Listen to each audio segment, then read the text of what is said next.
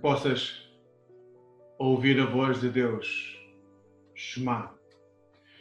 O texto que hoje te trago é a continuação da reflexão de ontem, em que Paulo está no Areópago entre as pessoas que uh, pensam a, a estrutura da sociedade na Grécia e uh, fala-lhes sobre um Deus desconhecido. Falávamos sobre isso ontem. Hoje o texto continua, eu vou a partir do versículo 24, quando uh, Paulo diz a quem está a escutar, aos filósofos daquele tempo, é o Deus que fez o mundo e tudo o que nele se encontra, e é o Senhor do céu e da terra. Este é o Deus desconhecido.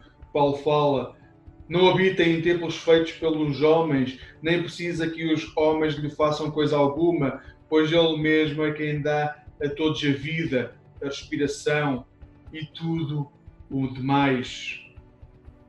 Em tempos de pandemia, de Covid-19, em tempos de isolamento, nós somos chamados a ter consciência que as nossas igrejas apesar da porta estar fechada, continuam abertas.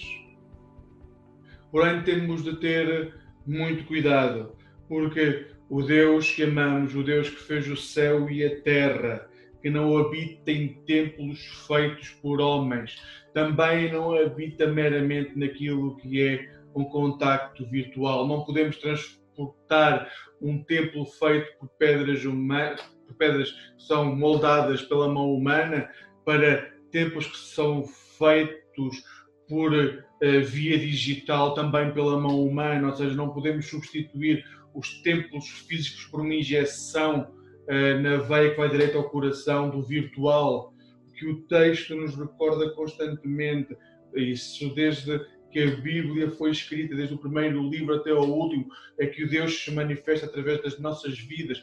Nós somos, como diz 1 Pedro, pedras vivas da construção de templos espirituais, na, os templos que Deus constrói não são feitos por mãos humanas, porque Deus não precisa desses templos. Ele precisa de cada um de nós, da nossa vida.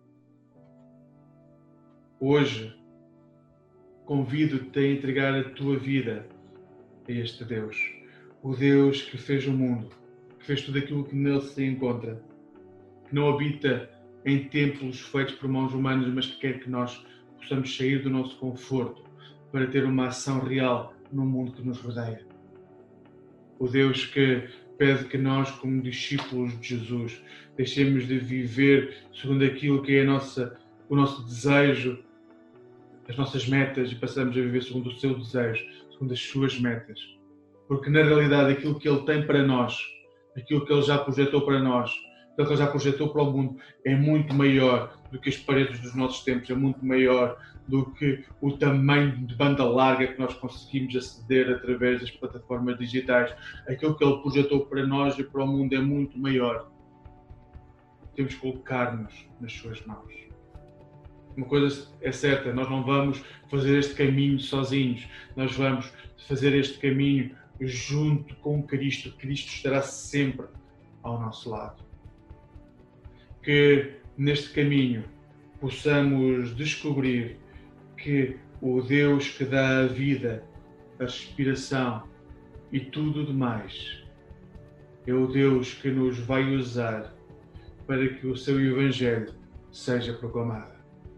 Para que homens e mulheres que estão à nossa volta, no mundo que nos rodeia, nos areópagos do tempo, dos tempos modernos, possam descobrir a salvação em Cristo Jesus.